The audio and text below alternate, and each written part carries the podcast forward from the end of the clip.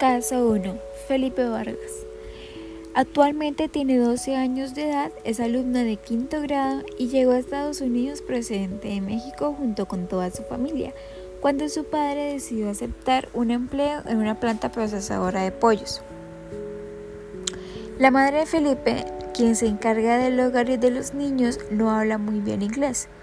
En cambio, el padre de Felipe y su hermano mayor Enrique hablan muy poco.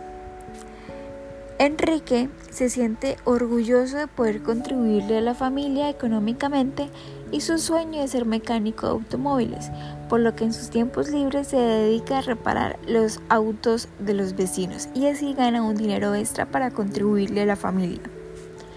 La hermana mayor de Felipe, quien ahorita tiene 15 años y al igual que él perteneció a un programa de inglés llamado Easy, los padres decidieron casarla y decidieron escogerle un novio que lo consideran un paisano, por lo que planean dejarle de estudiar a los 16 años para que se case con él.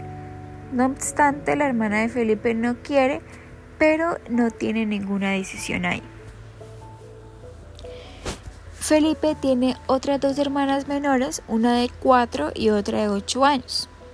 La que está más pequeña ha tenido dificultades para aprender, por lo que recibe una clase especial llamada Head Start.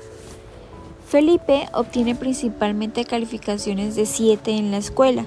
Aún le cuesta un poco trabajo leer sus libros de texto, pero tiene muchos amigos anglosajones en su clase y no tiene problemas para hablar con ellos en inglés.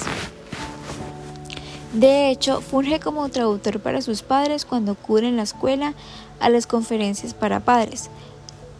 No obstante, Felipe tiene un talento que son las matemáticas. Constantemente obtiene calificaciones de 10 en sus exámenes y asiste al grupo de matemáticas más avanzado, por lo que toma las clases con otro profesor que está en, matemáticas. El profesor lo llama Philip y a menudo le dice que podría ser contador o ingeniero.